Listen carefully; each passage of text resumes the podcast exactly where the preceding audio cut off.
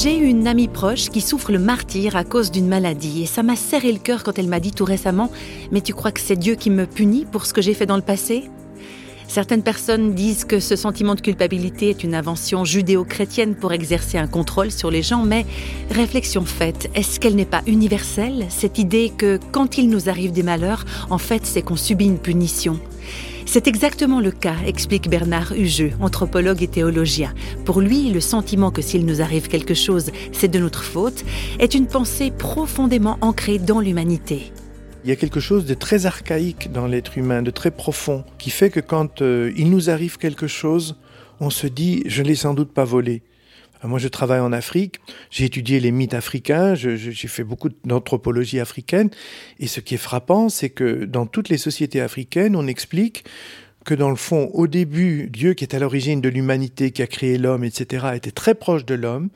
Et puis à un moment, il y a eu une sorte de transgression entre l'homme et Dieu, et Dieu s'est éloigné de l'homme. Et ensuite, alors après, ben, il y a eu le malheur, la mort, euh, la division. Et donc, il y a un sentiment de culpabilité qui est déjà là dès le départ. C'est très très archaïque chez la personne humaine d'avoir cette idée que s'il lui arrive quelque chose, c'est de sa faute. C'est pareil, si un enfant est, victime d'une injustice, eh bien il va se dire c'est que j'ai fait quelque chose de mal. Et ça c'est profond en nous, mais en définitive, c'est absolument pas ce que dit le Christ. Lui, ce qu'il nous dit, c'est qu'il sera avec nous chaque fois que nous sommes dans la fragilité.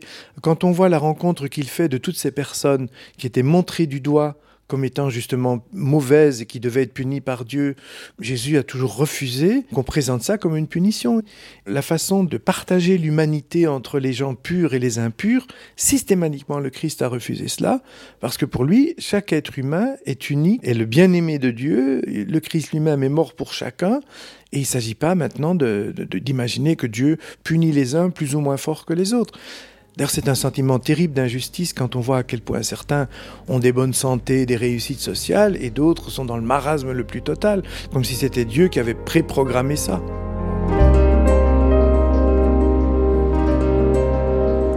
Quand on voit l'attitude du Christ, c'est qu'il redonne toujours une nouvelle chance.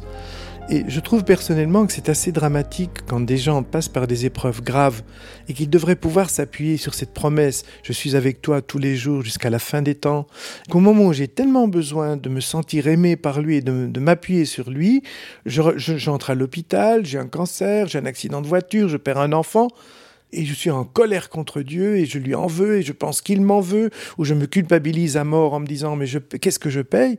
Et dans le fond au moment où j'ai besoin d'être le plus proche de lui j'en suis le plus loin.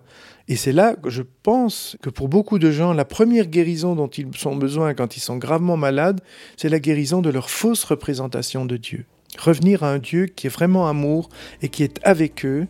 Et euh, c'était l'abbé Pierre qui disait euh, Aimer, c'est quand tu souffres, j'ai mal et, savoir que Dieu, ben, souffre avec nous.